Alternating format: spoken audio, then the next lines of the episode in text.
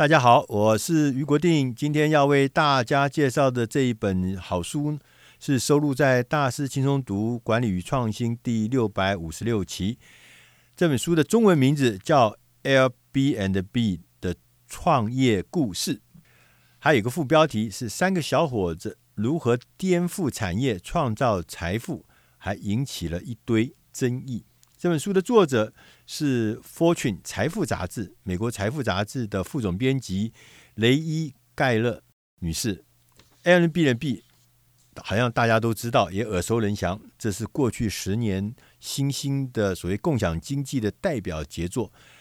在十年前，在二零零七年的时候，有两个年轻人在旧金山，他们呢正在为下个月他们要到期的房租。一千多块美金，正在烦恼，而且要短期之内要把一千多块凑齐，还真是要费手脚。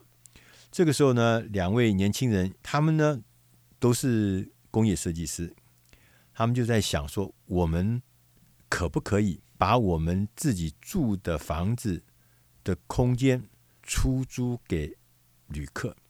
因为他们发现。马上在旧金山当地要举办一个工业设计师的世界大会，那就很多人会来这边开这个世界大会。那我们来把我们的房子租出去吧。他们就做了一个网页，然后就贴出去。哎，没想到，哎，真的有人来，来了三个人。然后呢，这三个人住进来，他们不但呃给他呃气垫床来让他们住，同时也供应简单的早餐。三个人住的还很愉快，他们还当他们的向导，所以这个周末过去之后，他们还凑到了将近一千块钱。这两位年轻人发现，哦，真的是有人有这样的需要，因为来参加什么大会、参加呃研讨会、参加展览，所以一时可能除了饭店以外，有没有别的选择？当这么小小的一次试验，十年后创造了一个非常巨大的成果，它变成一个世界级的大企业。它到目前为止，据说市值已经有三百亿美金这么高。它的这个 Airbnb 的业务已经在全世界一百九十一个国家、六万五千个城市提供了三百万个房源，平均每一个晚上有超过一百万人住在 Airbnb 中所提供的房源里面。过去。出去旅行，那选择事实上是很单一的。虽然有这么多品牌，但是每个房间看起来都长得差不多的。那旅客想说，我有没有新的选择？那对于有一些呃房东来讲，我有一些剩余的、多余的房间的空间，我可不可以短期的租给别人，甚至长期的租给别人，来增加我的收入？这个两者之间，就是旅客。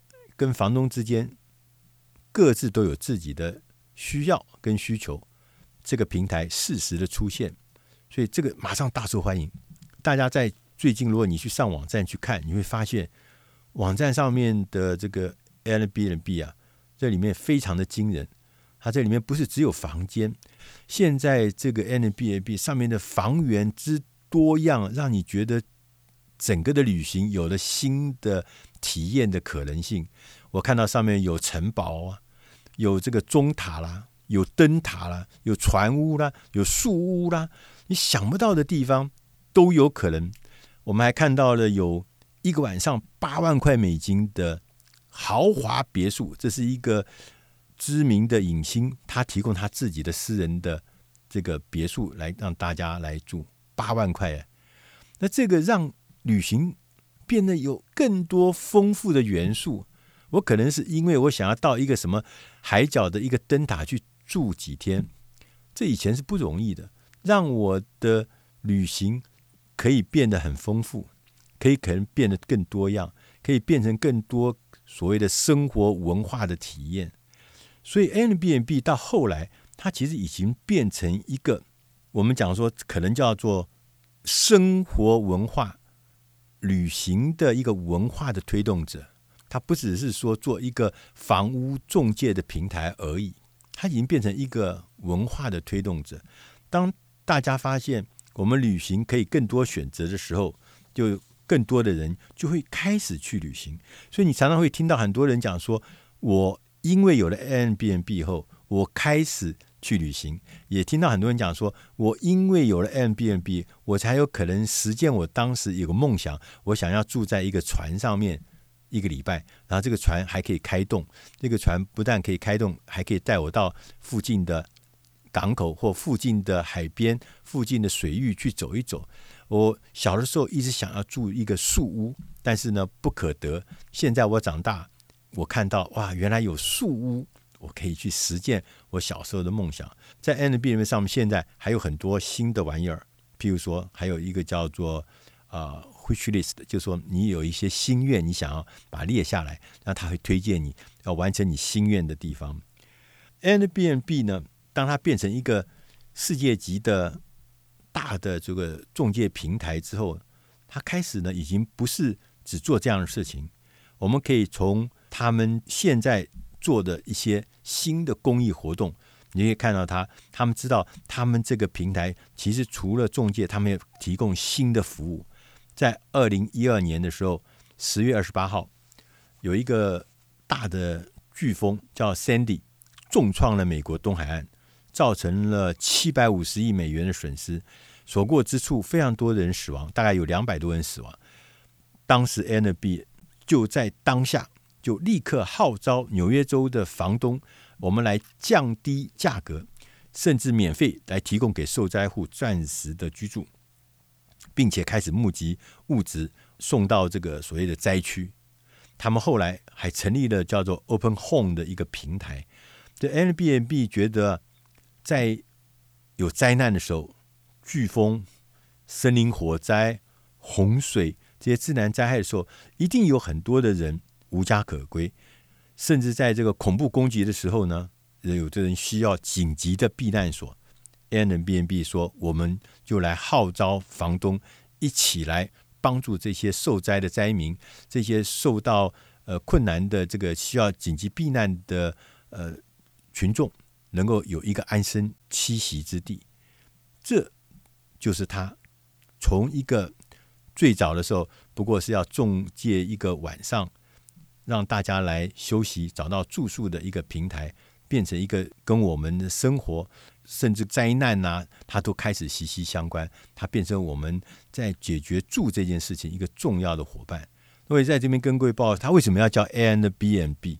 我们大家都知道，B and B 就是 Bed and Breakfast，就是床跟这个早餐。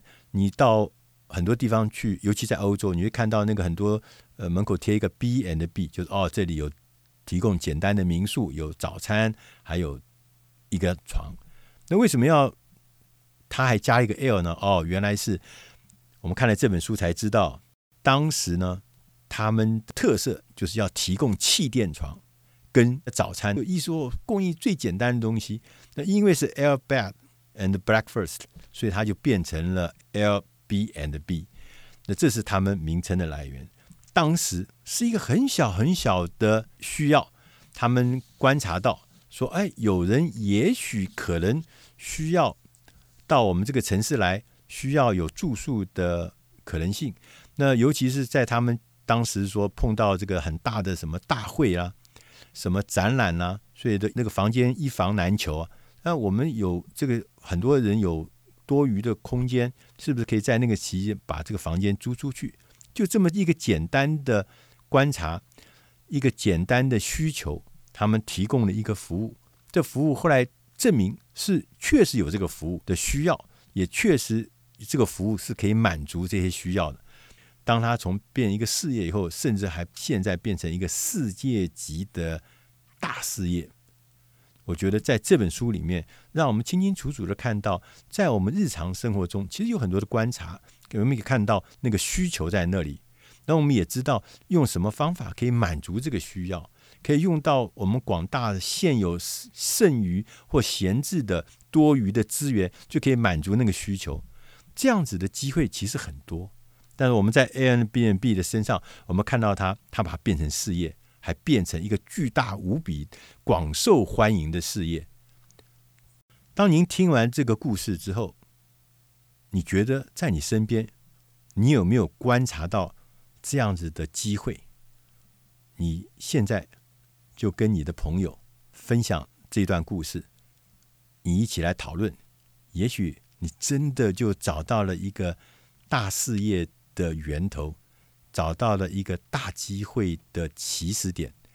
以上为你精选的好书呢，是出自《大师轻松读管理与创新》第六百五十六期，希望你会喜欢。